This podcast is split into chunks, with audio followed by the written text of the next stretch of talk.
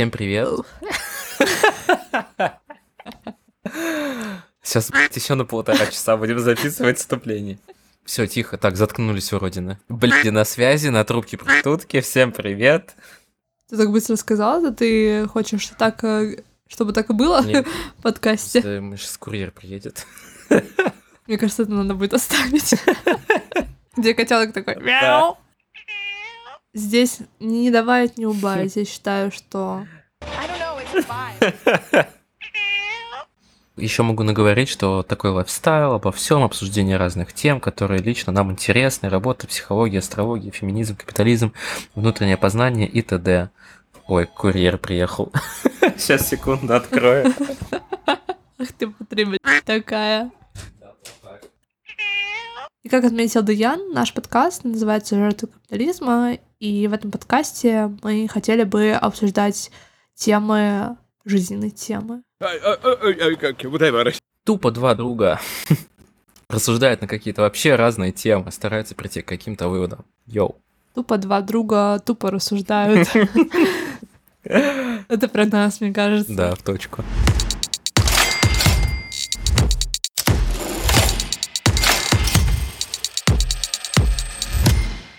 Это наш первый выпуск. С вами ведущий я, Даян. И Эля. Да, и о чем будет наш подкаст, собственно. Да, предлагаю перейти к теме подкаста. И вообще, кто мы, что мы, и почему мы решили все это затеять. Мы о жизни, мы обо всем на свете. Мы не хотим себя ограничивать какими-то определенными темами. Но при этом наш подкаст называется очень конкретно «Жертвы капитализма».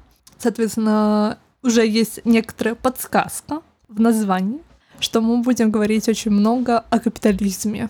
Как говорится, один лайк, и я начну говорить о капитализме. Капитализм, Потому что это тема наших разговоров просто в любой ситуации. как ты к этому пришла? Вот, Элина, ты Элина, и ты капиталистка. Я жертва капитализма, я не капиталистка. Ты о чем? Ты что, попутал?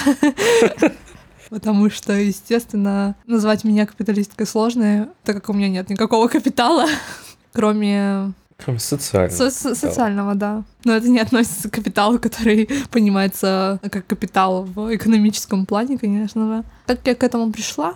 А, Я пришла к этому через э, книги, через э, пандемию. Когда случилась пандемия в 2020 году, я начала много читать и поняла, что, блин, пипец, как все взаимосвязано. Стало очень интересно заняться этой темой. Кстати, мне почему-то казалось, что ты гораздо раньше к этому пришла.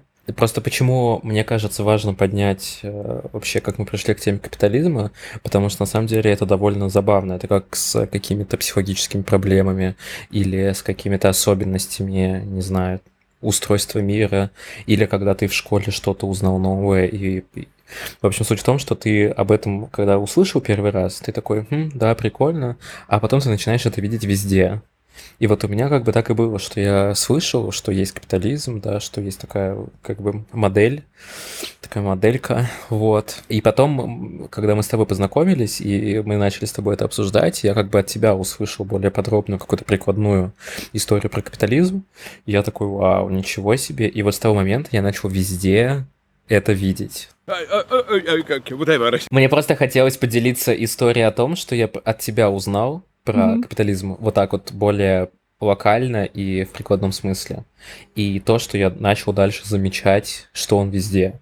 И, и донести мысль, что как бы почему жертва капитализма, почему мы хотим говорить про капитализм, потому что на самом деле все в итоге к этому приходит, все в итоге с этим связано, или все можно с этим связать, и через это пропустить, особенно если это касается какого-то поиска себя, э, чем ты хочешь заниматься, или каких-то текущих проблем социальных, психологических, или чего-то еще.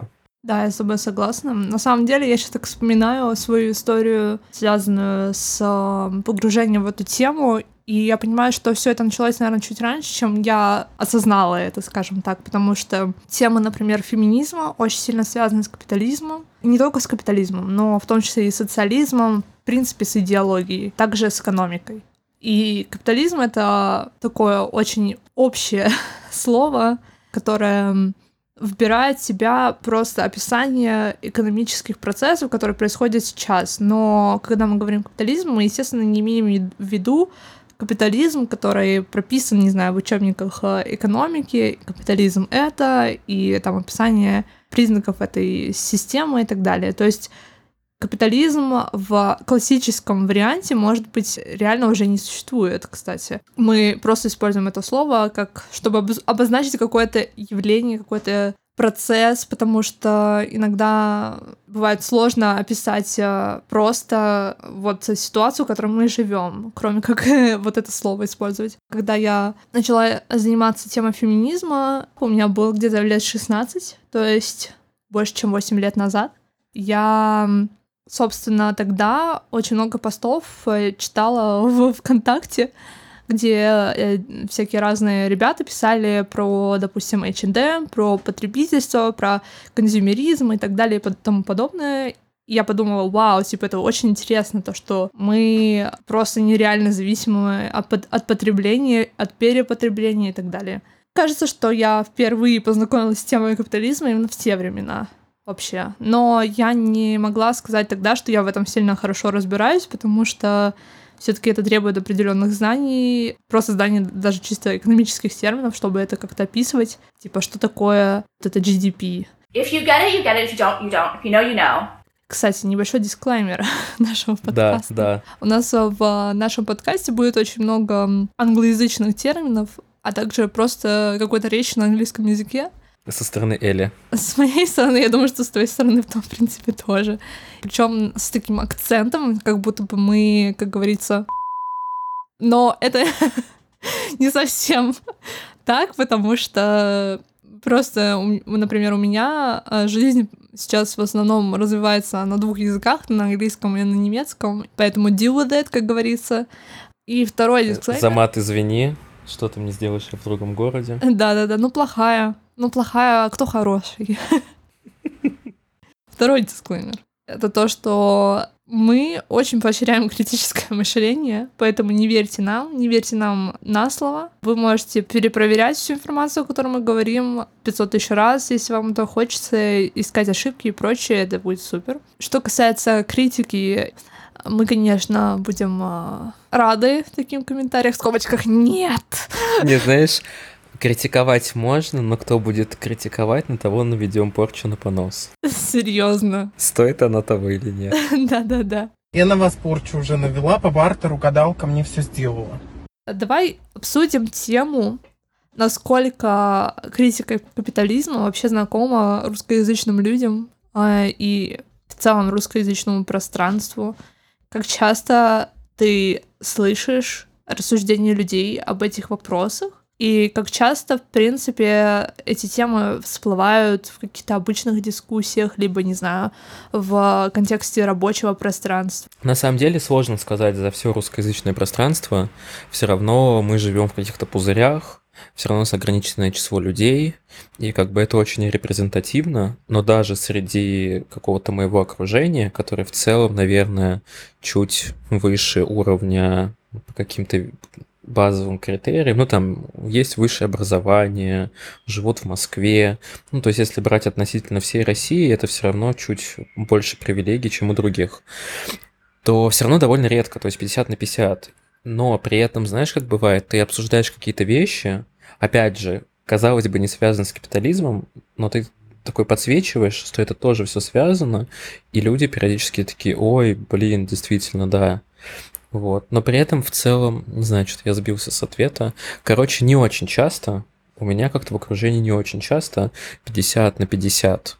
И даже в, те 50, в тех 50%, где это обсуждается, все равно это обсуждается как бы вскользь, и какие-то другие, скорее, вещи, которые просто беспокоят. Вот я пытаюсь, пытаюсь, не получается. Вот какой-то синдром отложенной жизни.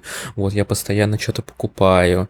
Или вот у меня способы справиться, справиться со стрессом это, это или заесть, или что-то купить. Или вот у меня какие-то долги. То есть какие-то вещи более такие жизненные, но они все равно так или иначе связаны с капитализмом. Забавно, знаешь, э, что-то заесть, что-то купить, чисто мы. Я мы. Хотела еще тебя спросить, ты мне рассказывал в нашем а, личном, приватном разговоре в том, что у тебя был недавно такой диалог, где ты очень много чего нового открыл человеку, просто в разговоре, как раз-таки связывая, подсвечивая вот эти темы. Ты можешь рассказать конкретнее, что вот э, человека удивило? Ну, на самом деле, я бы даже не, не стал бы выделить какой-то один пример, потому что у меня несколько раз была такая ситуация. Но на самом деле она очень похожа на ситуацию нашу с тобой, когда ты мне что-то, когда я тебе что-то рассказывал, а ты мне открывал глаза.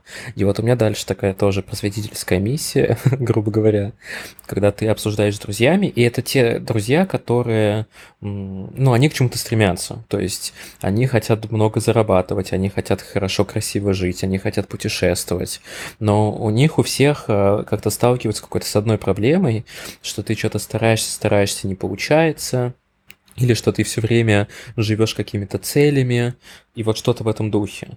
И я заметил, что среди знакомых сейчас у нас такой возраст, как будто бы надо к чему-то постоянно стремиться, чего-то добиваться, да, там что-то между 20 и 30, ты работаешь на им, потом имя работает на тебя, да, хочется зарабатывать много денег, вот этого достигаторства, хочется жить в красивой квартире, путешествовать, то есть все про то, что вот больше достичь, и на самом деле звучит вроде как бы логично, да, ты просто стараешься обеспечить комфортный уровень жизни, но при этом а, в этой погоне упускаются какие-то часто детали. Во-первых, надо ли мне это или не надо. То есть все, вся эта жизнь разрисованная, это может быть конвенциональная просто картинка, или это то, чего я действительно хочу. А во-вторых, стрем, стремясь к этому всему, получаю ли я удовольствие от процесса, или я просто жду, когда я достигну этого результата, и тогда я начну быть счастливым, тогда жизнь как бы покажется медом.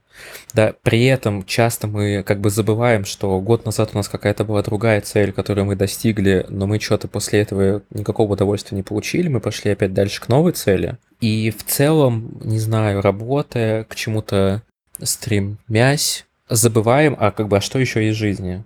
Есть же какие-то хобби, увлечения, социальные связи и так далее, и так далее. А получается так, что, опять же, у многих знакомых, что ты как бы работаешь, работаешь, потом ты чем-то себя радуешь, едой, покупками, очень часто покупками, да, потому что это как бы какой-то показатель успеха, это какой-то показатель того, что ты чего-то добился, это какой-то видимый пример, что ты заслужил что-то хорошее, ну, условно, да, и в итоге вот у очень многих знакомых, и у меня в том числе, складывается жизнь, что ты думаешь о деньгах, о том, что нужно больше зарабатывать, ты радуешься вещами, у тебя просадка по каким-то социальным... Ну, интересно еще будет обсудить это вот задание психолога про социальные сферы. И ты думаешь, почему все так? И ответ вот как бы капитализм. Это, знаешь, я сразу вспоминаю ТикТок, типа, где, типа, парень идет, спотыкается об ветку, падает, и потом такой, я понял, в чем суть этой проблемы. Это все капитализм. Да. Чисто вот мой. Probably my favorite thing about hiking is ow, ow, ooh, ooh, ah, my toe, ooh, stub my toe. You, uh, it's not your fault, stick. It's not my fault either. The real problem is capitalism. Но на самом деле Вообще, а, я тоже очень хорошо это замечаю, когда я начинаю с людьми говорить об этой теме, что очень многие испытывают стресс от а, того, что откладывают свою жизнь на потом и не живут ее на полную. То есть не, а, даже, знаешь, не то, чтобы откладывать свою жизнь на потом. Они просто живут и испытывают дистресс, какой-то, э, не знаю, депрессивный настрой от жизни в целом, и не понимают, зачем они вообще делают то, что они делают, зачем они ходят на работу каждый день, в чем а, смысл всех этих действий. И здесь а, а, переплетается сразу очень много разных моментов, а, кроме того, что капитализм как экономическая система, она влияет на рынок труда, на то, сколько мы работаем, на то, а, какие зарплаты мы получаем, и вообще, в принципе, то, что, например, невозможно стать а, действительно экстраординарным, богатым за исключением, не знаю, каких-то менеджеров э, от своего труда. Чисто от своей зарплаты ты богатым не станешь. А, точнее, даже не зарплаты. Зарплату ты можешь получать, она может не соответствовать вкладу твоего труда в э, твою работу, как, например, в случае менеджеров, так называемый вот этот э, феномен э, менеджеризма, когда вот этот класс появляется новых людей, которые ничего не делают, но при этом получают большие зарплаты за то, что они как бы менеджерят процессы, менеджер — это труд других людей. Это отступление небольшое, у меня будет такое часто, наверное, случаться, потому что мои мысли — это просто один а, огромный комок всего подряд. Мои мысли, мои скакуны. Да. If you get it, you get it. If you don't, you don't. If you know, you know. Тема интересна тем, что капитализм — это не только про экономику, да, чисто сколько кто получает денег, куда какое богатство уходит, как оно распределяется, но еще, в принципе, про философию.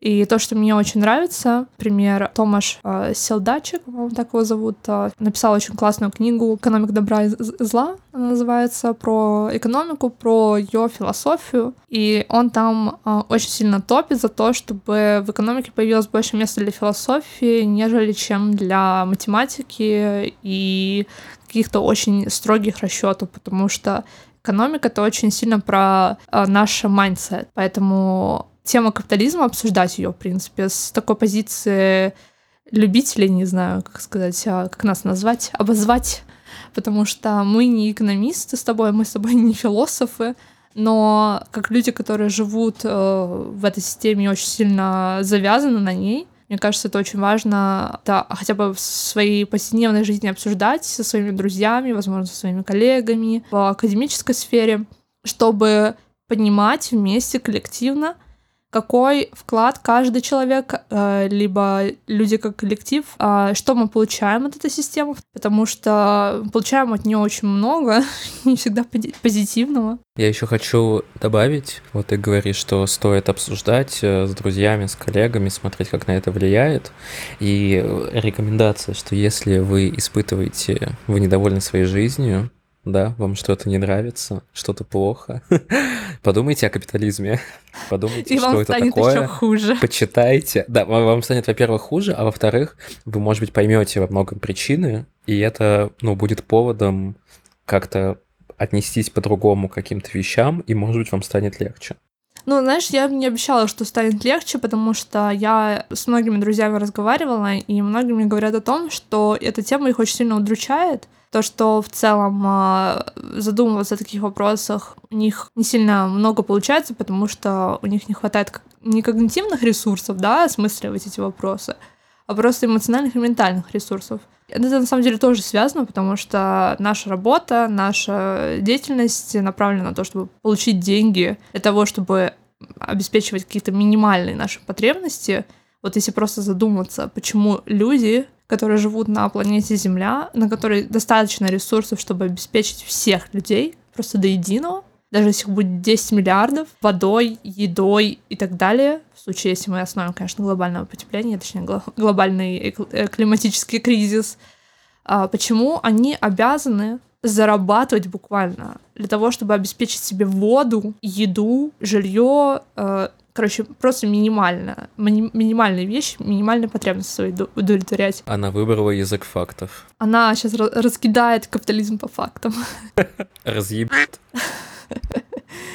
При этом есть люди, которые просто рождаются в этот мир, и на основе этого факта, на основе того, что они разделились в какой-то определенной семье, они получают наследство, и потом а, зарабатывают на этом миллиарды долларов, евро, все что угодно, любая валюта, вставьте в свою, как говорится. То есть, а, если вообще посмотреть на статистику богатства, огромный процент, я сейчас не скажу точно какой, но это открытая, доступная информация, можно найти. Людей, которые являются на данный момент очень а, богатыми людьми, свое богатство получили в наследство. То есть это не результат честного труда, это не то, о чем мы думаем, когда мы думаем о, не знаю, Стив, Стиве Джобсе. Хотя на самом деле э, здесь э, тоже есть момент того, что Стив Джобс, э, когда его установили, его установили в достаточно богатую семью. То есть они жили в, не в плохих условиях. У него были возможности получить хорошее образование, у него были возможности, не знаю, воплощать свои самые crazy идеи, просто потому что у него были для этого все ресурсы финансовые, не знаю, материальные и так далее он не думал о том, как ему заработать на завтрак завтра себе. или о том, как ему оплатить счет на электричество. У него не было таких забот. Такие заботы есть у большинства, собственно, людей. И когда ты об этом задумаешься, то ты понимаешь, что, типа, что-то с этой системой не так. Почему мы живем вот в таком вот мире, где люди все должны зарабатывать на воду и еду. Я уже, естественно, потеряла как бы Да. мысль свою где-то. Но я хотел добавить, что при этом вот те люди, о которых ты говоришь, которые с наследством богаты и так далее, они нам продают идею, что для того, чтобы нам стать успешными, богатыми, как они, нам надо просто больше работать. И тогда все станет как бы клево в вашей Да. жизни. Просто вы недостаточно много работаете. Нам действительно продают ее, но это просто идея, это просто миф, это не, не истина. Вот у нас есть набор мыслей в голове, которые нам говорят, как жить, как У меня поступать. нету.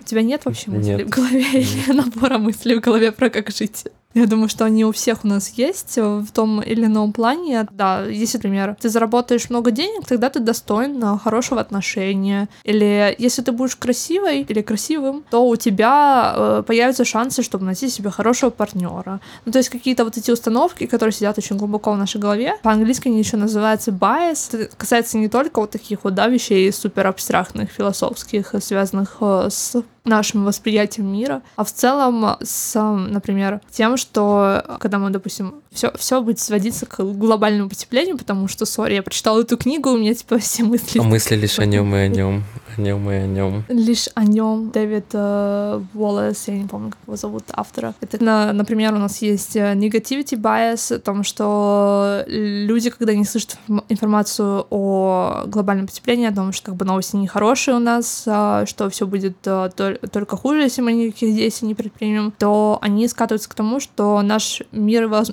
невозможно никак изменить, поэтому мы будем максимально плохие прогнозы делать и говорить, все, мы обречены, мы ничего не будем делать, давайте сейчас максимально развлекаться, максимально усиливать еще глобальное потепление, потому что мы и так обречены, хотя бы проведем это время типа классно.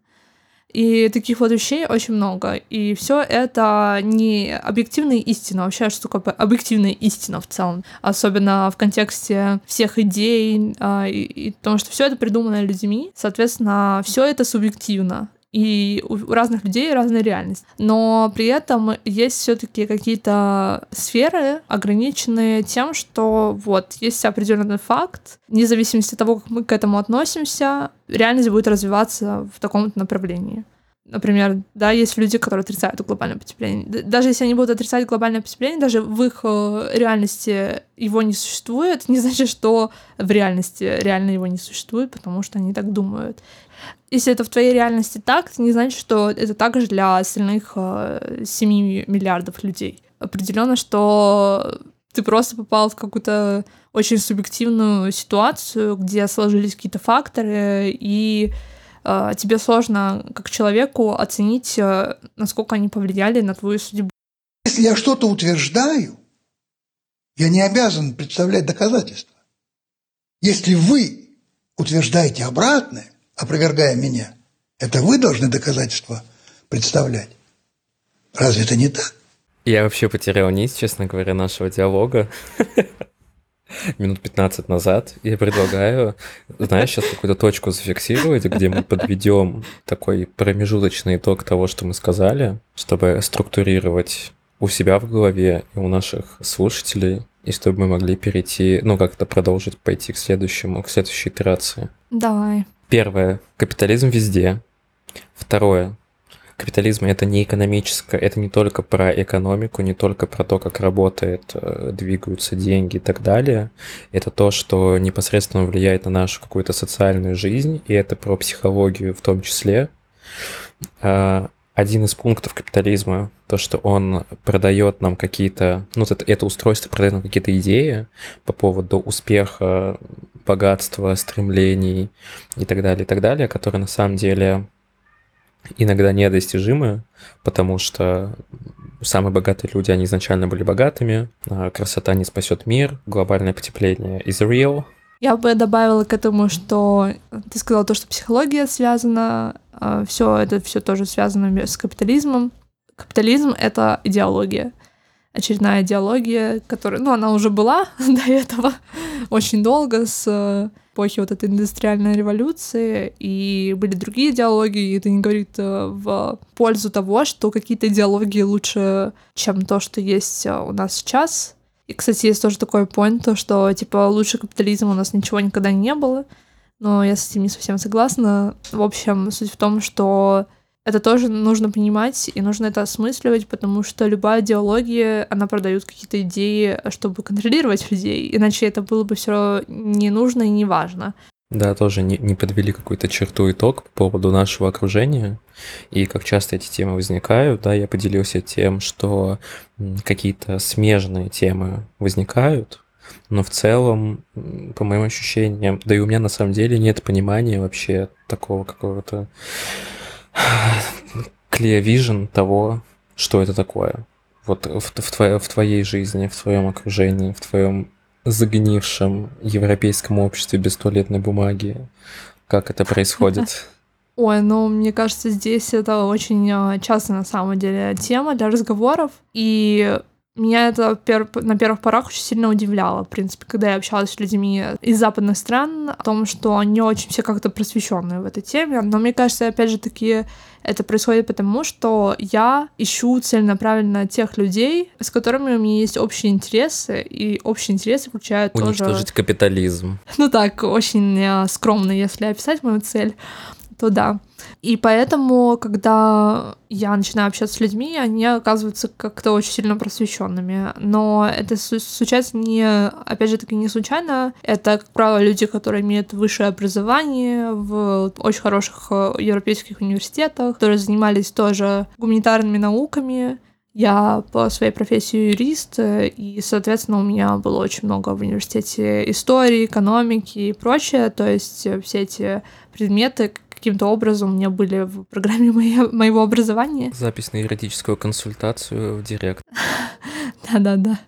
У нас очень много будет консультаций разного плана. Мы потом об этом все расскажем. Stay tuned. А если говорить о, людях из России, то здесь уже не так все радужно и интересно. Правило, те люди, с которыми в университете училась, их эта тема, как мне кажется, не особо интересует. Как-то не особо об этом люди э, любят говорить. В принципе, люди не любят как-то говорить о, о темах, которые, мне кажется, очень сильно актуальными э, в данный момент.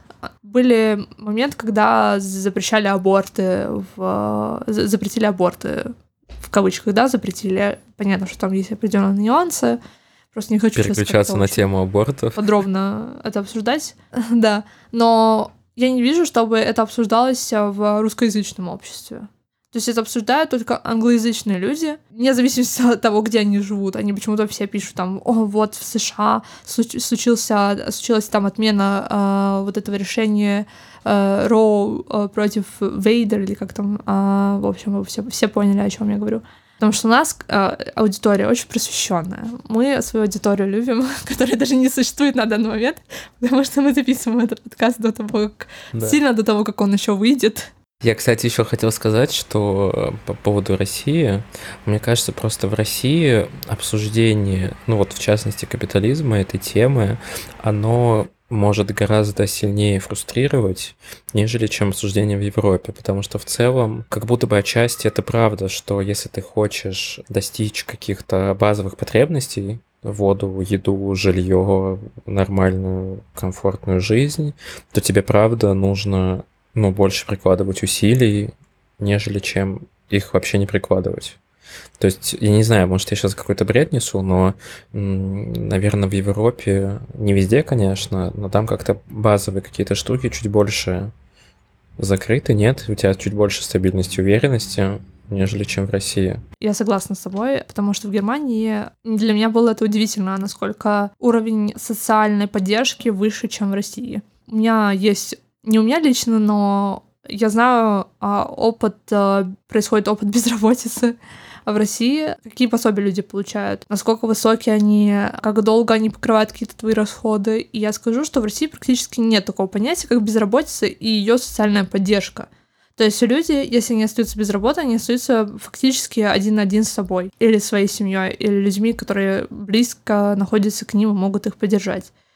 Что происходит здесь, в Германии, ты получаешь... э, Ты можешь получить пособие по безработице. Здесь есть одна проблема, которая касается именно граждан Германии, потому что здесь есть еще некоторые другие категории людей, не граждане Германии. В частности, например, люди из Украины, которые сейчас приезжают. Я сейчас говорю не только об украинцах, а в том числе и о россиянах, и белорусах, и всех людях, которых были, было ПМЖ или даже иногда ВНЖ в Украине они тоже могут получить это пособие по безработице, и для них э, требования чуть на самом деле даже ниже, чем для граждан Германии. Единственная проблема заключается в том, что у тебя буквально не должно быть ничего, чтобы получать э, пособие по безработице. У тебя не должно быть собственности, а, например, квартиры, машины и так далее. То есть э, людей буквально вынуждают продавать квартиры, машины, а, какие-то дорогие вещи, чтобы обеспечить себя до того, как они придут к государству за этой помощью. Я считаю, что это очень странно, потому что так не должно быть, чтобы человек терял свою квартиру, где ему жить, ради того, чтобы получить 400 евро, простите. Но если у тебя такая ситуация, что ты снимаешь квартиру, и у тебя нет машины и так далее, то э, ты можешь получить, соответственно, это пособие по безработице. Оно покрывает буквально твои базовые потребности, максимально базовые. То есть ты не будешь на это жить как-то шикарно, но это есть. И люди на это могут жить спокойно. И для меня это было достаточно удивительно, потому что мне всегда казалось, что Россия имеет э, наследство от Советского Союза в плане обеспечения социальных потребностей и прочее, прочее. И в целом, мне кажется, что у нас не сильно развита эта тема, в том числе из-за исторических моментов, потому что у нас долгое время был, бы, был как бы э, не капитализм, что-то другое э, в Советском Союзе. Это был, по сути, марксизм, ленинизм, больше, наверное, даже ленинизм, э, сталинизм. То есть, когда была да, плановая экономика с очень э, сильным э, акцентом на личности правителя. У нас долгое время была очень сильная критика капитализма в советском, например, в Советской России, да, я не буду сейчас говорить за другие страны, потому что я не знаю, как там это происходило. Хотя у меня, в принципе, моя мама жила долгое время в Казахстане и росла там, когда Советский Союз еще существовал. Там были очень похожи настроения, на самом деле, на период Советской России. Собственно, капитализм очень сильно критиковался, и, например, а, мои э, дедушки, бабушки до сих пор имеют э, критичное восп- восприятие по отношению к этому. Хотя они не сильно в этом разбираются, но, в принципе, просто идеологически да, было принято критиковать капитализм. И когда э, Советский Союз распался и началась э, резкая либер- либерализация э, рынка, когда пришел капитализм в полную меру в э, Россию и другие постсоветские страны, он принес изначально очень много благ, как, например, э, супермаркеты, возможность покупать продукты спокойно, появилась у некоторых людей возможность нормально зарабатывать и так далее и тому подобное. И как бы капитализм считался, наоборот, добром, которое к нам принесли из Запада. Короче, все это, мне кажется, в принципе, тоже связано, потому что без этого дискурс, дискурс, возможно, был бы совсем другой. И, в принципе, если бы Советского Союза не существовало, you know, я ничего не, не призываю людей ни к чему. Это просто э, мысленный эксперимент, в целях обучения, обучения, даже не обучения, а в целях а, просто поболтать. Если бы этого не, не было так- э, такого явления, да, то, возможно, в принципе, капитализм сейчас бы совсем по-другому критиковался, потому что любая критика капитализма в конечном итоге сводится к тому, что «А, да ты коммунистка! А, да ты вот-вот хочешь Советский Союз вернуть, наверное, да?» Притом люди не понимают, что в Советском Союзе никогда не было ни социализма, ни коммунизма. В общем, эти понятия, они совсем далеки от того, что тогда происходило. И это просто был лейбл, который тоже как бы пытались продать, продвигать, чтобы контролировать людей. Но как такового явления в его предполагаемом с его предполагаемым контентом, который Мгм. планировался, да, там изначально, его не было. Нам продали фальшивую идею. Фальшивку, короче. дешевку. Не нам, а нашим предкам. Дешевку какую-то подложили вместо того, чтобы... Да, и еще я вот в продолжении сделать. своей мысли по поводу, почему в России, может быть, не так сильно критикуют, помимо того, что это фрустрировать может, и того, что ты сказала, еще, опять же, вот я не знаю, это вот я тут, э, э, э, вот Эля за некую такую экспертность, книжки, да, там прочитал, узнала, я за что-то на уровне ощущений, что-то спизнул, потом подумал, предупреждаю заранее. Мне кажется, что я тоже про это же, только я могу это подкрепить какими-то академическими источниками, и это будет выглядеть умно и классно, но я тоже не отвечаю, насколько это Но, умно. но главное, как, как звучит, как звучит, когда ты говоришь, что там что-то там, тот-то там написал. Ну ладно, неважно. А, короче, что как будто бы на самом деле в России... а- а я, кстати, еще хочу дисклеймер, что я очень люблю Россию, очень люблю Москву, да, что, ладно, наверное, я люблю Москву, в России я не жил. Москва классный город, супер. Вырежем. Короче, я хотел сказать, что по моим ощущениям, как будто бы в России на самом деле местами даже легче чего-то добиться, чем в каком-то другом а, мире, чем на какой-то другой планете, потому что, ну вот, например, мы тоже с тобой обсуждали, почему в России очень много сервисов, очень много доставок, все работает 24 на 7, нежели чем в Европе.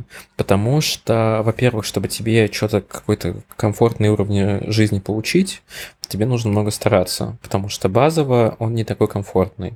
Во-вторых, а, из-за того, что не так развита сильно социальная сфера, ты можешь а, начать какой-то проект, платя людям 3 копейки через черную кассу, да, что-то в этом роде. И это как бы тебя может поднять высоко. Понимаешь, о чем я? Все сказанное Даяном — это незаконно. В этом мы не призываем ни к чему, никакой черной Ну нет, ну слушай, открывать. Нет, ну даже Ну, я поняла, да, о чем явление, да. Нет, ну окей, на самом деле не, можно на самом деле, на самом деле, на самом деле, можно на самом деле, можно все делать в рамках закона. То есть ты можешь спокойно, у нас нету какой-то минимальной оплаты труда, которая с железобетона должна быть. А даже та, которая есть, там 20-30 тысяч, но это как бы копейки. То есть ты, открывая какое-то свое маленькое дело, ты можешь нанять человека, да, устроить его как самозанятого, например, а не через ТК РФ или через ГПХ, не знаю, какая там, какая-то налоговая база отличается, платить ему небольшие деньги и как бы развиваться. Я понимаю, о чем ты говоришь. Здесь, мне кажется, проблема лежит не в том, что люди, да, в своей, по своей натуре ленивые, они ничего не хотят делать, им нужен какой-то негативный стимул, чтобы развиваться, чтобы поднимать а, с колен экономику. А в том, что почему они не хотят э, продолжать э, что-то делать, если они достигают какого-то уровня жизни определенного почему они стремятся вот, к какому-то определенному результату, чтобы начать жить. И насколько это хорошо или насколько это плохо. Потому что я не вижу ничего плохого в том, что когда люди имеют достаточно ресурсов не батрачить, не придумать какие-то супер-пупер идеи, как заработать на буханку хлеба, простите, или обеспечить образование своим детям. Они просто, не знаю, чилят, путешествуют, не знаю, читают книжки. Я не вижу лично в этом ничего плохого. А, Если ты хочешь улучшать жизнь, или хочешь, чтобы были люди, которые будут иметь такие же, да, интенции, то, соответственно, нужно просто влиять через образование, через а, другие институты на людей в том плане, что вызывать в них а, позитивные эмоции, почему они будут это делать а, просто из удовольствия. Потому что на самом деле помогать другим людям развивать что-либо, это, в принципе, Ну, это прикольно. приносит да. удовольствие. И на это нужно концентрироваться, а не на том, что это вот принесет тебе денег, и ты будешь, не знаю, магнатом, а вот на тебя будут работать люди за меньше, чем минимальную зарплату и, и тому Ладно, подобное. хуй сказал, вырезаем. Давай перейдем к какой-то более Давай. позитивной креативной теме, где мы будем обсуждать э, просто какую-то хрень. А, Мы уже Да. максимально загрузили людей. Сейчас можно будет э, поговорить о теме, которая тоже тебе была интересна. Это целом ТикТок. Так, забыли про Всё идёт к ТикТоку. ТикТок. Обсуждаем любимые звуки. У меня сейчас дверь сама по себе закрылась от сквозняка. Какая у тебя температура сейчас вот а, в У Москве? меня в трусиках температура м, 40, а за- в Москве 24, но у меня дома гораздо жарче, душно. Я еще вентилятор у меня далеко стоит, чтобы не было его как бы слышно, поэтому до меня не доходит прохлада. Плюс я еще лежу в кровати, тут везде как бы контакт с какими-то предметами, так что жарко, душно. Просто Даян откроет курс, как а, делать все, не выходя из кровати. Да, записывайтесь тоже. Как, как стать успешным, как получить все от жизни через постель, вот. Записываемся. Ссылочка на регистрацию на вебинар будет в описании. Стыдная, смешная история, связанная с сексом. Постыдная. У меня все постыдные. Собственно, тема ТикТока — это наша любимая тема. Сейчас, подождите секунду. Это наш э, будет саунд на повторе везде, всегда. А я, я хотел вообще э, поговорить про концентрацию в разрезе ТикТока. Да. Ну, в принципе, можно, наверное, какие-то другие аспекты ТикТока обсудить тоже. К... Часто ты заходишь в ТикТок в последнее время? Такой вопрос у меня, потому что я присылаю тебе кучу ТикТока, там буквально, если ты откроешь свои DM, у тебя будет, наверное, не знаю... Я, кстати, сейчас я 500 не открывал сообщений. мне кажется, месяца два. Потому что, потому что, Ты мне как-то присылал это сообщение, сейчас вот я вижу, ты прислал мне сообщение 11 июля последний раз. Ты ответил там на все мои тиктоки, когда я тебе присылала. Тетка слушай, у меня от тебя смотреть 14 тиктоки. ТикТоков, сидит выебывается. Ну, сори. Да, ну слушай, я перестал заходить в ТикТок, потому что мне, я не могу смотреть э, русские ТикТоки, извините за снобизм, но они не сравнятся с ТикТоком на английском языке. Вот, а для того, чтобы смотреть ТикТоки на английском, раньше я использовал свою итальянскую симку, но это нужно было ее переставлять, то есть вытаскивать обычную, ну, российскую, вставлять итальянскую, смотреть. Вот потом у меня появилась э, симка армянская eSIM.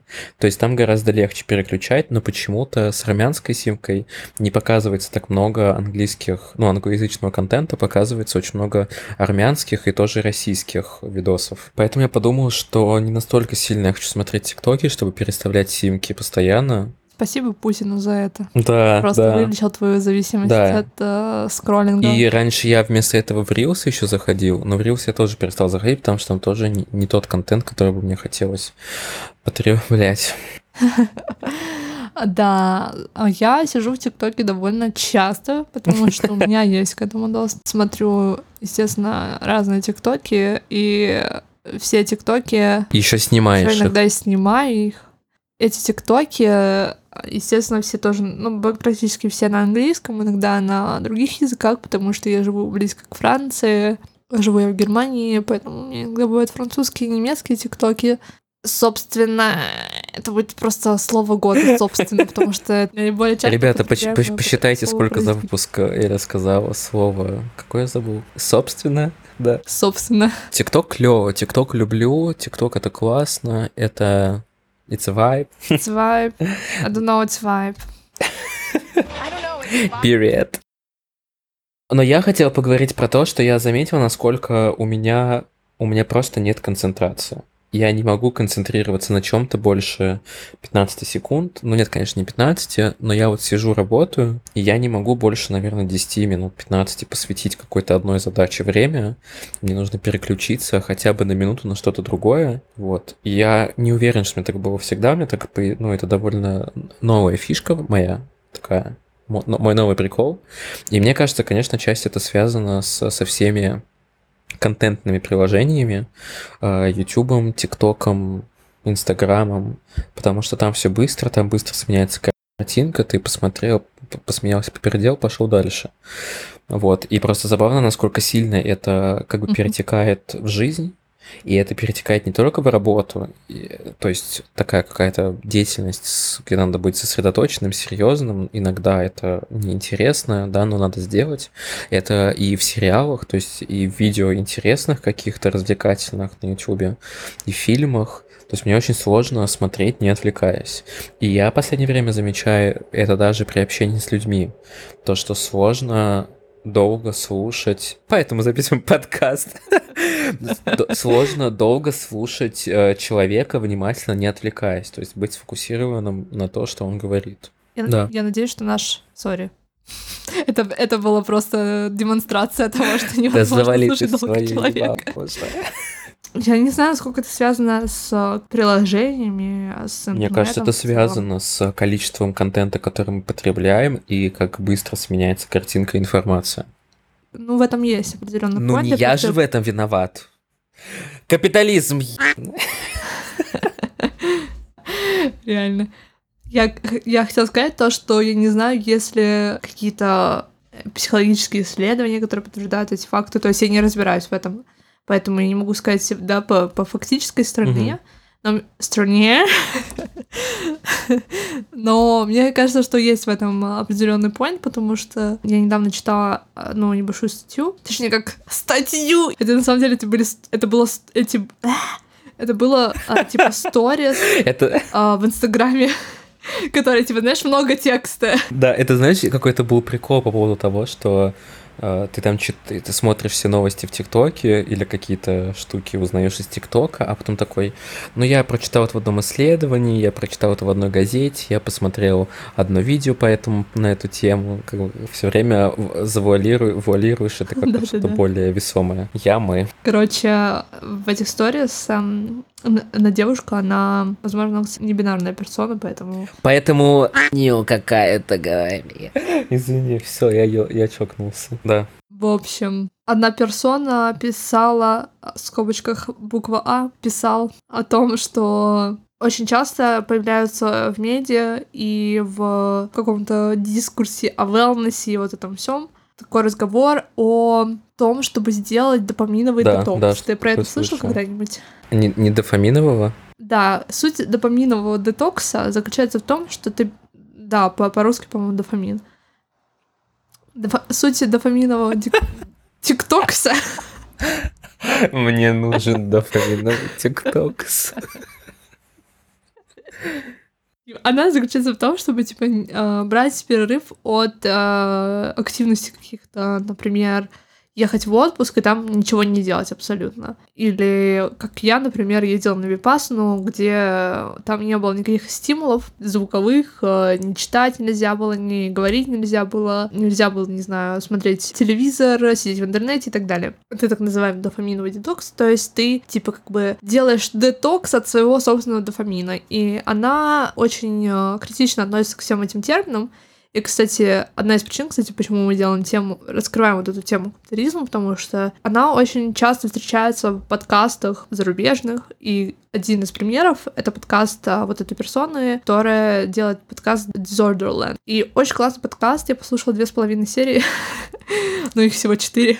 У нее очень много говорят о ментальном здоровье и капитализме и развенчивают мифы о ментальном здоровье в контексте капитализма. У нас немножечко такая шире тема, то есть мы как бы берем любую тему, которая нас интересует, и тоже обсуждаем ее, в том числе, может быть, когда-то ментальное здоровье.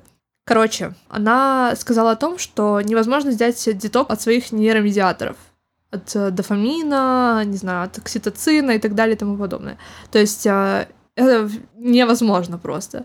Что возможно сделать, это взять детокс от стимуляции. А стимуляция это что? Это как раз-таки работа, не знаю, чтение, обучение, какие-то встречи, воз- возможно, с другими людьми, на работе, в свободное время и так далее. Скроллинг в интернете, в ТикТоке, в Инстаграме, она на самом деле даже не считает стимуляцией, потому что это работает как эскапизм Да. некоторый, даже диссоциация, она написала. То есть люди используют социальные сети, чтобы отключиться от своей реальности на какое-то время, чтобы они не думать. А, собственно, суть э, дофаминового деток- диктокса... Давай называть это дофаминовым тиктоксом. Я обожаю теперь это слово. дофаминовый тиктокс э, заключается в том, что типа сделать перерыв, чтобы потом стать продуктивным снова.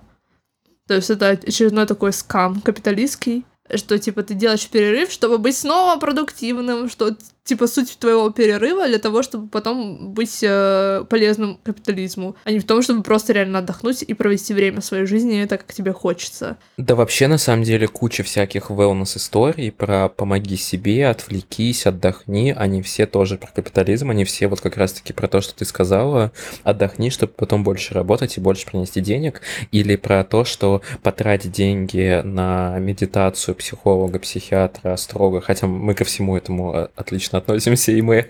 Об этом будем тоже говорить, но очень часто какие-то сверхэкстра вещи, которые нам продают.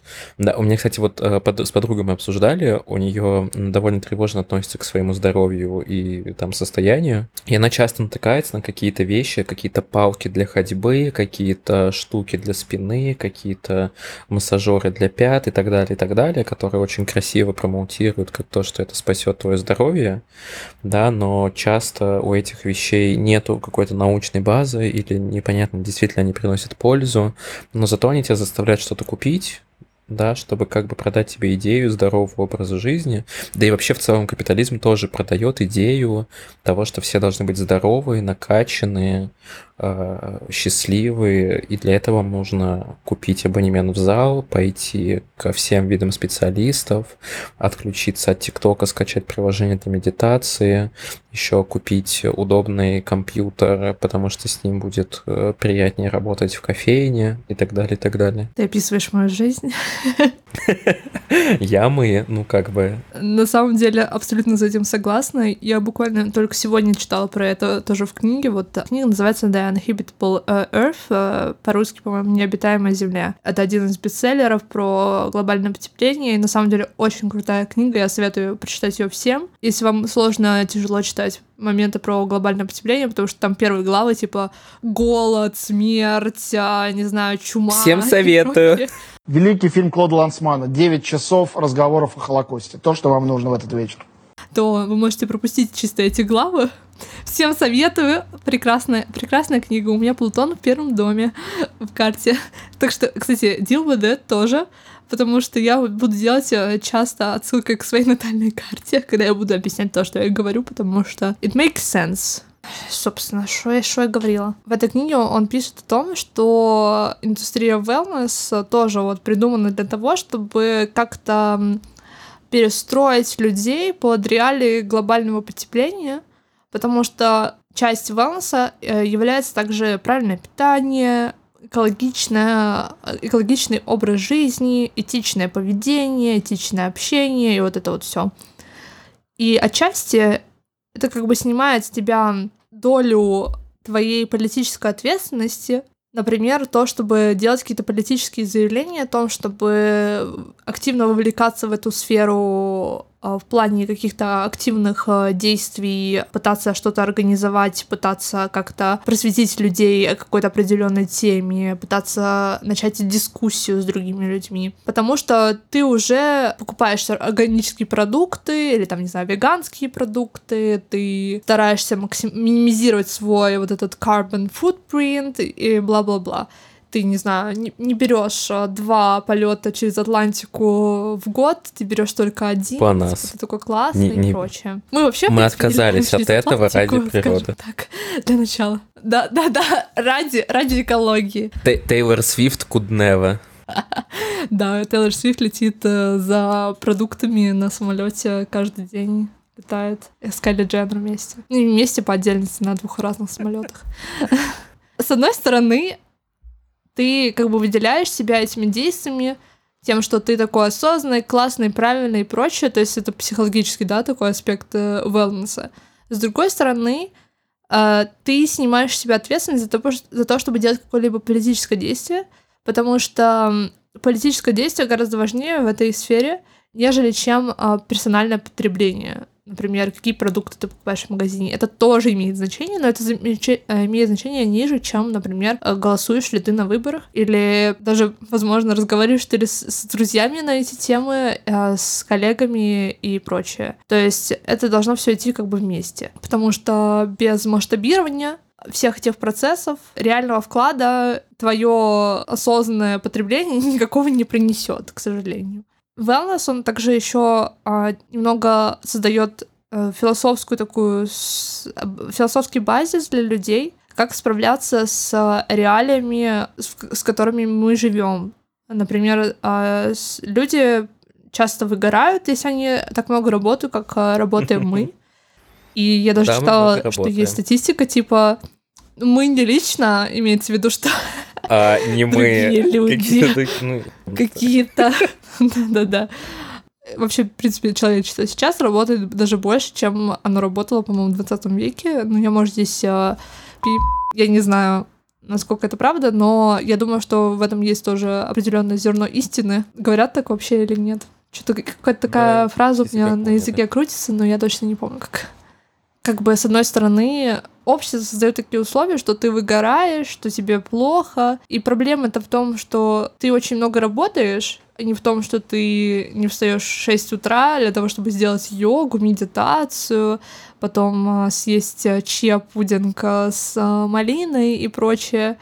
Проблема не в этом, а проблема в совсем другом. Но благодаря тому, что ты делаешь эти действия, они как бы поднимают тебя на уровень выше, добавляют тебе немножко больше сил для того, чтобы больше работать. Какой-то замкнутый круг на самом деле получается. И wellness работает лишь только в том случае, когда ты меняешь всю свою основу жизни философскую, в том числе понимаешь, что если ты будешь медитировать на благо всего мира, я не знаю, я не думаю, что это принесет очень большой какой-то большие какие-то изменения в мир, если бы э, проголосовал за человека. Не, ну подожди, тут разве какие-то люди делают какие-то wellness штуки для того, чтобы помочь всему миру? Это все равно чаще всего про себя. Или я не, не так тебя понял? Я даже не имею в виду не то, что люди, как вот потребители, да, этих услуг, которые что-то делают, они думают, что этим меняют мир. А, они частично тоже об этом думают, потому что если ты посмотришь на заядлых а, потребителей а, этих услуг, а, они включают в себя и таких людей, как какие-нибудь миллиардеры. Я точно сейчас не могу сказать, кто именно этим занимается, но очень многие из них этим занимаются. Боже мой, я, заб- забыла, как его зовут. А, Короче, бывший Ну, владелец Твиттера, Дж- Джек Дорси, как-то так его зовут. Вот он вообще прям ярый любитель wellness и жестко за него топит. И если вы знаете, есть такой русский э, журнал Reminder. Они очень много постят всяких а, разных статей. У них есть сайт, и там они выкладывают разные статьи, публикуют о wellness, о работе. Я уже точно не помню, я давно читала это, когда я очень увлекалась тоже этой темой сама. сама. И они как раз таки про него публиковали, как он там живет, что какие у него там привычки, то, что он медитирует там два часа в день, что-то такое. Часть вот этих людей, они реально Мгм. думают, что они меняют этим мир, потому что они, э, они как бы переходят границы своей человечности, скажем так. А, человечность не в том плане, что, да, человечно относиться к людям, а человечность быть человеком, да, то есть а, они становятся как бы транс-людьми. Транс-людьми!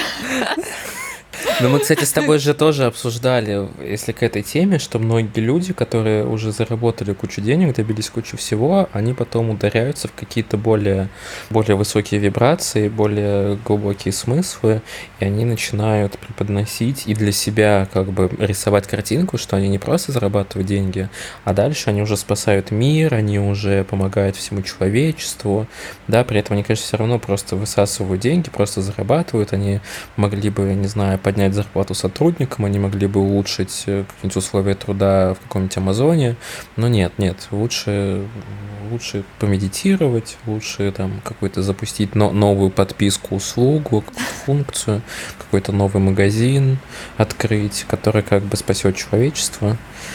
Мне кажется, это тоже из этого же разряда. Да-да-да. Да и вообще, в целом, те- тема wellness очень сильно распространена в кругах людей, которые занимаются технологиями, которые зарабатывают много и так далее. Но сейчас вот как бы отбросить эту тему, а, я имела в виду то, что люди, которые создают такие услуги, они на самом деле верят, что они а, этим изменит мир. И это тоже один из интересных аспектов, что капитализм на самом деле очень сильно хорошо идет э, вместе в связке с буддизмом. Казалось бы, да, что буддизм — это религия, которая в своей сути в своем ядре очень антикапиталистично. Все заслуживают равного отношения, то, что нужно относиться к- ко всем людям с любовью и прочее. То есть я сейчас очень паушально сказала, конечно, о буддизме, но вы понимаете, если вы знаете, что такое буддизм, а, чем, а, почему он крайне антикапиталистичен. Но при этом современный капитализм отлично использует буддизм и буд- а, буддистскую философию, чтобы продвигать себя дальше, потому что а, буддизм позволяет людям немножко расслабиться, получить а, подзарядку для того, чтобы быть более продуктивными, в том числе, потому что э, с медитациями, с трансгуманизмом, с а, трансценденцией над собой, как над, не знаю, каким-то существом, которое страдает и так далее. Я выдохлась. Я, кстати, Мой мозг сказал, «До с- свидания» к теме просто. концентрации, да? С чего мы начали, чем мы закончили. Да-да-да, у нас Да. абсолютно нет концентрации, как вы видите, и у меня Нептун э, в Водолее, это значит, что я просто не могу нормально э, сформулировать свои мысли, но при этом Да. кто меня остановит? Вот кто меня остановит? I'm a star. I have nothing to lose. I'm gonna be a star. Know why?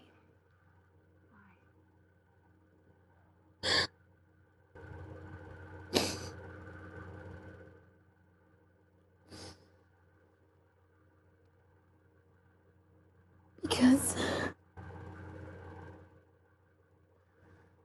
I have nothing left to lose. Это база, мы- основа. Кстати, вот ты сказала, что капитализм ворует идеи буддизма, и мне кажется, это довольно логично, потому что, как мы сказали ранее, капитализм — это идеология, а какие-то идеологии, они часто что-то подпивают от, э, от религии. То есть, э, если взять, например, какие-то главные признаки религии, то мы можем разложить капитализм тоже на, на эти составляющие, там, догматизм, ритуальность, вера, необоснованность. Не знаю. Но или, или нет, или... Как хорошо ты Да. помнишь Да, обществознание. я помню наизусть не то, что 11 я класс. загуглил, сейчас я читаю с сайта skysmart.ru, как бы главные признаки нет. Но потому что, смотри, там, не знаю, из буддизма вот этот вот чил, да, из, э, мне кажется, христианства можно какие-то сим- символизм, какие-то атрибуты Самопожертвование. Поклонение, ден- ну, то есть деньги, да, самопожертвование. Ну, короче, из, из из всяких других религий и даже из других каких-то устройств на капитализм что-то позаимствовал. Да, украла, да, плохая, кто хороший. Эта тема, кстати, была поднята Славой Жижиком. Он часто очень пишет в своих книгах о том, что буддизм способствует развитию капитализма, в частности, вот этой индустрии wellness тоже. Это на самом деле довольно сложно объяснить, то есть у меня нет какого-то сформулированного сейчас на данный момент об этом мнения, но очень круто, что ты поднял эту тему. И давай, наверное, вернемся к тому, Да. что мы говорили о ТикТоксе, о том, что концентрации нет. Что ты еще хочешь к этому добавить? Тут не добавить, не убавить, с нет концентрации, нет. Вот и все. Слушай, я не знаю, я, я хотел, я просто еще до конца не понял. А, знаешь, что как бы очень частая тема, тоже, с, не знаю, с капитализмом, с wellness, с попыткой быть идеальным человеком, ты часто замечаешь какие-то вещи, штуки в своей жизни, и ты автоматически начинаешь относиться к этому как к проблеме.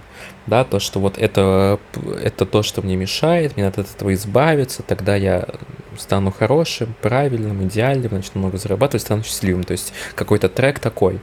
А, Но я очень часто в последнее время, опять же, в терапии, после терапии, а, останавливаю себя и отношусь просто с принятием, ну, стараюсь относиться с пониманием, принятием, что вот я такой, и а нужно ли мне что это, что-то с этим делать? Задаюсь вопросом, как мне это мешает в жизни, и что мне наоборот дает это в жизни.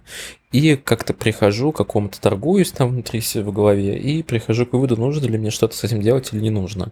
А, Тем по поводу концентрации, я как бы это вопрос, который остался открытым, я не знаю, как я к этому отношусь. Типа оно есть и есть, оно вроде как бы есть пить не просит, но просто мне было интересно подумать, насколько, и твое мнение услышать, насколько как бы это может быть проблемой в жизни. Потому что я думаю, что очень многие с этим сталкиваются. Ваше мнение? У меня тоже есть такая проблема иногда, но она не такая, что я выделяю ее как э, то что-то, что препятствует мне в чем-то. Понимаешь, в чем я? То есть а, это не мешает мне жить это не мешает мне учиться, работать и так далее. А мне вот кажется, что мне это мешает, знаешь, в каком плане? У меня абсолютно ненормированная жизнь. У меня нет абсолютно, ну, никакого разделения между личным и публичным, рабочим и частным. То есть, а почему? Потому что я настолько не могу сконцентрироваться на одной задаче на протяжении какого-то адекватного количества часов, что я отвлекаюсь постоянно. То есть я, например, проснулся, я поработал, потом мне нужно отвлечься, постирать вещи, потом я опять поработал, потом мне нужно отвлечься, сходить в магазин и так далее, и так далее. И в итоге я как бы все, все, все занятия за день растягиваю такие, такой чередой. А я думал, что если бы у меня не было бы проблем с концентрацией, и я мог бы проснуться, да, там, позавтракать, сесть за работу, поработать какое-то количество часов, потом закрыть ноутбук и дальше заниматься какими-то другими делами, то моя жизнь была бы более сбалансированной. Мне кажется, одна из причин, помимо остальных, да, что работа это эскапизм для меня, что я там потребляю капиталистическая подстилка и так далее, и так далее, да, помимо всех этих причин, мне кажется, концентрация тоже сильно влияет. И, и еще, например, я бы теоретически, мне интересно штуки, связанные с образованием, да, вот академическим, с развитием, с узнавать что-то новое, но тоже с учетом того, что у меня концентрация на нуле, мне это все очень тяжело дается. Мгм. А как бы, а с одной стороны хотелось бы, потому что вот этот процесс узнавать что-то новое, он очень классный. То есть я вспоминаю какие-то школьно-лицейские, универские, и да даже в работе, когда ты узнал что-то, что ты до этого не знал, и ты такой, вау, как это круто. Приятный процесс. Мне кажется, здесь есть два аспекта тоже. То, что, во-первых, это требует реально усилий, концентрироваться на чем-то очень долго и с прям какой-то определенной целью получить какое-то знание, например получить какой-то определенный конкретный результат. Здесь для разных людей может быть по-разному, но для кого-то это просто, да, вопрос того, чтобы пересилить себя и вести эту рутину, потому что на первых порах это всегда очень тяжело, это меняет твой образ жизни, и твоему мозгу это все не нравится, ему хочется как было и так далее. Второй аспект, что касается образования, то это, естественно, социальный системный аспект. То, что наши системы, они приспособлены для того, чтобы люди, которые нейрологически отличаются друг от друга, от э, какого-то идеального, рационального человека, способного, полностью здорового во всех э, планах. Для таких людей система не подстроена. Я не знаю, какой из этих факторов здесь сильнее и какой, фа- э, какой фактор э, легче перебороть. Наверное, первый легче перебороть. Какой у меня Хотя, диагноз?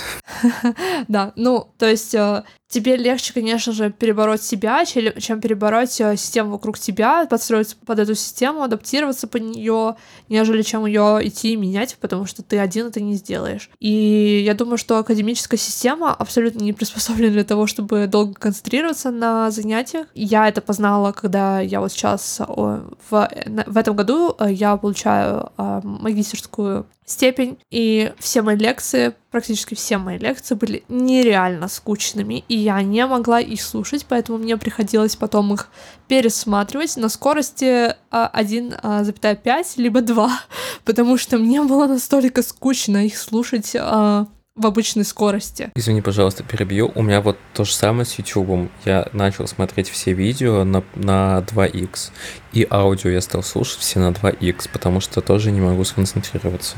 Да, все, извини, продолжай. Ну вот у меня такая же есть в каком-то плане проблема, что я не могу очень долго концентрироваться, потому что я не нахожу это интересным просто. Вот в чем проблема. Да просто все вокруг скучные уебища стали. Скучные, да. Но это правда, на самом деле, чем старше ты становишься, тем больше ты понимаешь, насколько ценно твое внимание, и что тебе не хочется растрачивать его на то, что тебе не интересно. Некоторые люди это понимают раньше в своей жизни.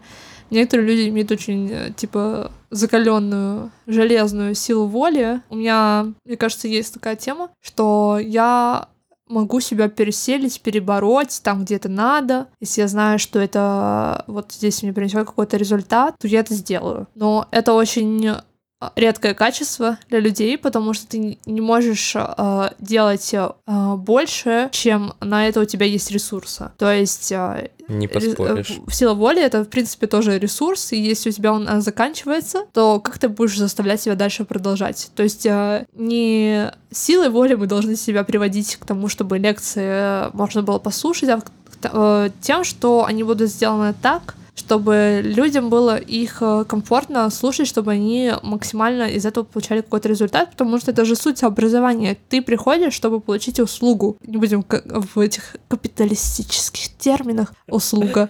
Но поскольку я плачу за свое образование, то я называю это услугой. Когда ты получаешь образование, то тебе должны давать его так, чтобы все люди максимально имели возможность из этого что-то получить.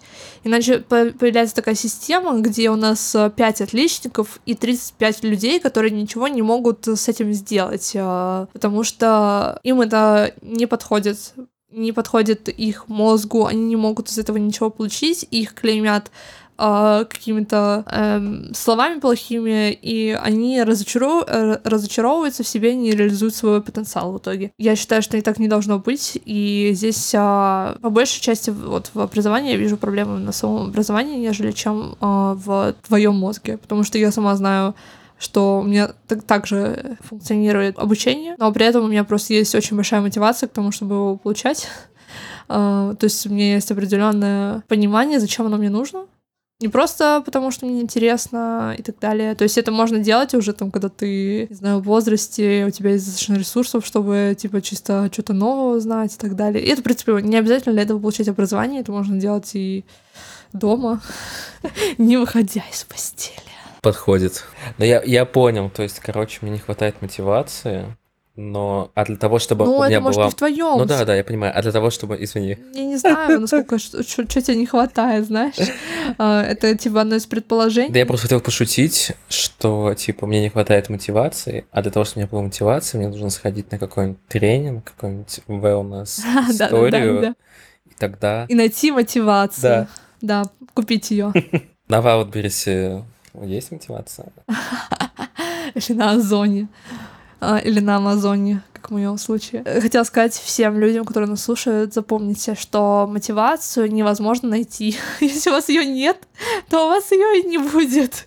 То есть, чтобы что-то делать, не обязательно нужна мотивация, это первое. А во-вторых, ее просто невозможно получить просто так. Блин, короче, это очень странная концепция, типа, что вот, э, мне нужно как-то найти мотивацию, там, не знаю, что-то придумать с этим, вот сходить к коучу, э, психологу, поработать там над собой. Блин, а если у тебя нет мотивации, у тебя, значит, нет мотивации, значит, ты не хочешь это делать. Вот все. И, кстати, то же самое с ленью, что, ну, на самом деле, лень, она как бы разная, и вообще нет такого, нет... То есть лень это какое-то очень общее понятие, которое ничего не, не объясняет, и если ты ленивый, ну, не бывает ленивых людей, то есть, э, не знаю, Э, и Бывает два случая. Либо это не соотносится с твоими какими-то идеалами, интересами, потребностями, да, то есть тебе просто это не надо. Либо у тебя, ну, нету ресурсов, сил и физических, моральных, чтобы это сделать. То есть не то, что ты такой как бы ленивый, ты мог бы, но не можешь, потому что ты жопа такая. А на самом деле тебе либо это вообще не надо, либо, может быть, тебе надо и хотелось, но у тебя по каким-то ну, уважительным для тебя причинам нету на это возможности, силы, ресурсов. Поэтому тоже себя за это не надо корить, за какую-то лень, нужно просто к себе, ну, как бы прислушаться и понять, что это. Надо ли тебе это, не надо, или у тебя нету сил. А И почему нет сил, что можно как бы для себя сделать, чтобы они появились. Да, вот take-outs э, или- а, из наших подкастов это то, что вы не жопа. А если жопа, то такая красивенькая, вкусненькая такая. Отчасти э, вот эта вот тема, типа, лени не существует, я с этим согласна, потому что, типа, лени в том смысле, в котором пытаются люди это использовать против, против других людей, то, что ты не добился хороших результатов в жизни, потому что ты ленивый, а не учитывая ситуации человека. Но с другой стороны, отчасти же лень существует, когда ты понимаешь, что тебе надо сделать какое-то дело, и это такое дело из разряда, где ты никакой мотивации быть не может, например, там, не знаю, бюрократическая какая-то работа, и ты откладываешь это на последнее, там, не знаю, число, до, как- до которого это возможно сделать. А, и, ну да, ленишься буквально. То есть я думаю, что здесь должна быть какая-то золотая середина, чтобы, да, типа утверждать, что лени нет и лень есть. Ну, просто то, о чем ты говоришь, это как раз-таки объясняется тоже отсутствием ресурсов, и, от, и это не соотносится с твоими как бы потребностями. То есть это тебе не особо и надо, и сил у тебя на это нету. Но понятно, мы живем в мире, и в целом там для взрослых людей 20% наверное, занятий это все какая-то рутина, и это какие-то вещи, которые нужно себя заставлять делать, ну просто потому что так устроен мир. То есть не все тебе приносит удовольствие, нет всего ты можешь кайфовать, какие-то вещи надо делать, Мгм. потому что их надо делать. Да, ну, как бы ничего не добавишь Ну да, к, к этому. не дать не взять. мудрость. Я добавлю то, что я тоже на пути вспомнила о wellness, к тому, что вот мы начали говорить об этом, то, что это тоже в некоторой степени скам. Например, а, я узнала эту тоже историю с а, одной своей знакомой, а, что вот эти иглы, на которых люди стоят, и есть же курсы, типа, научиться стоять на этих иглах, и что, типа, это очень сильно помогает, там, не знаю, какие-то чакры разв- развить. Люди повреждают себе нервное окончание в ступнях, и они потом вообще не восстанавливаются. И вот тебе и wellness. Прикол, я не слышал об этом. Я тоже не слышала об этом в контексте статей каких-то научных или что-то такое, но вот она сказала об этом, и я думаю, что это может быть правда реально. Угу. Вот такой вот скам века разоблачения. У меня котенок поспал и сейчас будет за- зарывать, и это будет на фоне, на фоне слышно. Вставим звук, как котенок поспал. Он, он, он капитализм. Да-да-да. Он срал на капитализм. Потрясающе. Кстати, знаешь, я еще Ну хотел сказать, э, может быть, э, в в целом про цель подкаста для меня. Сейчас давай э, ты заново скажешь, потому что я там такая, ну шо? Я еще хотел добавить, почему мы решили его записать, точнее, почему я решил согласиться на это и, и тоже там предполагал, лоббировал эту идею, то, что вообще для многих людей, если не для всех, очень важна вот эта составляющая. Sorry, Слышно? котенок срывает свое на фоне. Сейчас он скоро закончит. Sorry, это было так смешно, надо было замьютить себя. Слушай, ну вроде он закончил. Да, все, он вышел. Короче, я хотел сказать еще про одну причину записи подкаста, почему эта идея организовалась, э, осуществилась, ну, по крайней мере, с моей стороны. Э, Очень важно, если не, не для многих, если не для всех, то почти для многих людей, как мне кажется, это некая, как это называется, нарциссическая составляющая. То есть нам нравится быть услышанными, нам нравится быть одобренными, нам нравится получать какое-то внимание.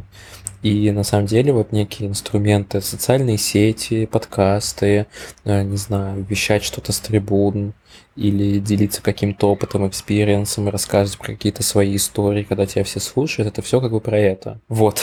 Поэтому, поэтому, мне кажется, процесс за- за- записывания подкастов интересный, да, то, что ты можешь как бы потоком делиться своими мыслями, ты не обязан кому-то со стороны отвечать или выслушивать какое-то чужое мнение на свои мысли, и это вот помогает закрыть эту потребность. Поэтому если у вас есть это... Просто это у многих людей, мне кажется, есть, и у многих людей эта потребность не закрыта.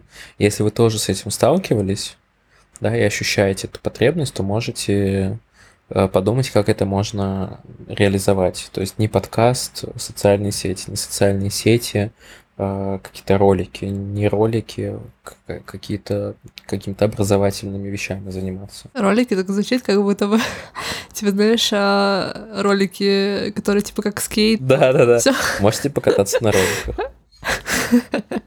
Да, но сделать это красиво, чтобы привлечать э, внимание всех людей. Я согласна с тем, что это определенный нарциссизм, но я думаю, что в здоровой его интерпретации, потому что мы все-таки не создаем. О, господи, это так мило. Извини. Давай оставим это. Третий ведущий. Мы не просто делаем подкаст ради того, чтобы говорить, а в том числе ради того, чтобы делиться какой-то информацией. И для меня это больше даже, это тоже в определенной сфере удовлетворения своей потребности во внимании а, со стороны других людей, а, но также потребность а, то, чтобы делиться идеями, о которых я читаю, о которых я постоянно узнаю, и мне это не очень много с кем есть обсудить, потому что у меня очень маленький социальный капитал. Ты возвращаясь к тому, о чем мы говорили в начале а, этой серии, то, что у меня только есть социальный капитал, и то он не очень большой. ну, наверное, в масштабах моей жизни, жизни одного человека, по исследованиям люди не могут иметь больше пяти активных друзей, а, и у меня точно нет больше пяти активных друзей. Короче, получается, что ты по всем фронтам нищая. Да, дешевка. И это то, что мне интересно было, когда вот я начала много работать, и я тоже писала об этом Даяна, о том, что я замечаю, что люди, которые много работают, больше покупают а, каких-то вещей, больше занимаются потреб Ну я. Ты пытаешься компенсировать то, что ты не живешь. И это как бы материальный субститут э, твоей реальной жизни скажем так. И я это в себе стала замечать тоже, то, что я, я стала меньше общаться с людьми, а, например, выходить, а, не выходить на улицу в том плане, что просто гулять ходить, а именно встречаться с друзьями, в том числе потому, что я в эмиграции, и многие мои друзья находятся не здесь, а те, кто здесь, они тоже часто там уезжают и так далее. Кстати, мы еще Но тоже обсудим. И потому что... Угу. Сори. А, ты, ты меня перебила, я так, сори. Ну, не знаю, прощать тебе или нет. Но и в том числе потому, что я не уделяю этому время и внимание, и больше выделяю время на то, чтобы поработать и потом отдохнуть от этого, нежели чем пообщаться с другими людьми. Хотя это на самом деле больше заряжает. Хотя, не знаю, меня это не то чтобы сильно прям заряжает. Вот да. Но это просто важно. Просто тоже с возрастом, э, не знаю, как у тебя, я стал замечать, что гораздо больше ресурсов тратится на общение, как бы это тяжелее дается, и во-вторых, ты еще гораздо сильнее отсекаешь и понимаешь, что некий вид коммуникации, он вообще не приносит никакого удовольствия. Это уже, конечно, вообще следующая тема, я не знаю, хотел ли мы в это ударяться, но я просто кратко скажу, что раньше я был очень каким-то тусовочным человеком, да, мне нравилось ходить по клубам, барам, мне нравилось общаться с какими, знаешь, вот эти смолтоки, общаться с новыми людьми, что-то поржать, посмеяться, какие-то истории про путешествия порассказывать, послушать. Сейчас мне вообще от этого тошнит, то есть я вообще не могу это слушать, я не могу про это рассказывать, мне это абсолютно неинтересно. Я какие-то, у меня были последние время какие-то заходы, да, на какие-то тусовки, мероприятия, и я понимаю, что я просто вот, ну, это вообще не мое. Хотя, казалось бы. Да, это вообще на самом деле очень забавно. Я думаю, что это будет одна из тем наших следующих выпусков. Да. Общение, дружба, отношения, о том, как строить это все, когда у тебя на это нет времени. И желания. А, потому что ты работаешь. Да. Капитализм. Собственно, я думаю, что мы можем сейчас как-то завершать уже, потому что у нас э, час 48 минут записи. На наша традиция — это завершать э, наш подкаст, поскольку мы, мне показалось, что мы очень много всего обсудили уже, и это довольно грузные темы в каком-то плане, в каком-то плане нет. Я надеюсь, что вы не сильно перезагрузились, и у вас не болит голова. И что вы см- смогли как-то нашу мысль понять, точнее, следить за нашим потоком сознания, переключаться с нами с темы на тему и не терять сути все равно при этом. Если вы смогли, как бы, спасибо, целуем в обе щеки. Реально. И мы решили, что мы будем в, каж... в конце каждого выпуска а, задавать вам вопрос на подумать. И сегодня мы хотим вас спросить, купили бы вы наш курс о дофаминовом ТикТоксе, если бы такое предложение существовало на рынке? И это не просто детокс. Дофаминовый. И это не просто домоф... Да, блядь, какое слово сложное. Домофиновый. Запись дубля. И это не просто дофаминовый детокс, а там еще в комплекте коврик с иголками, на котором нужно стоять. И 10 часов медитаций. 10 часов в день всего лишь медитации, и вы будете продуктивным. Как Стив Джобс. И Илон Маск. И у вас появится частный самолет, чтобы вы усп- успевали все делать. Частный самолет — это отдельная шутка, которую мы расскажем в следующий раз, в следующем выпуске. Stay tuned. Удочку закинули вам. Замануха. Ну, плохая, а кто хороший? Все. Всем пока. Все, всем целую. пока.